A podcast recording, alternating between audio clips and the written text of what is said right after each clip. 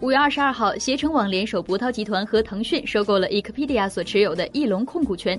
据知情人士透露，该笔交易已经达成，并将在今天晚些时间正式公布。收购后，Ecopedia 完全退出，携程持股约百分之四十二，博涛集团持股约百分之三十，腾讯也进行了增持，但具体的持股比例不详。最近几个交易日以来，翼龙的股票已经连续三天暴涨。截至五月二十一号收市，市值为七点一二亿美元。市场上已经有相关的交易传闻。根据翼龙二零一四年年报显示，截至二零一四年的十二月三十一号伊克 pedia 持有翼龙的百分之六十三点七的股权，腾讯持有翼龙的百分之十五点四的股权。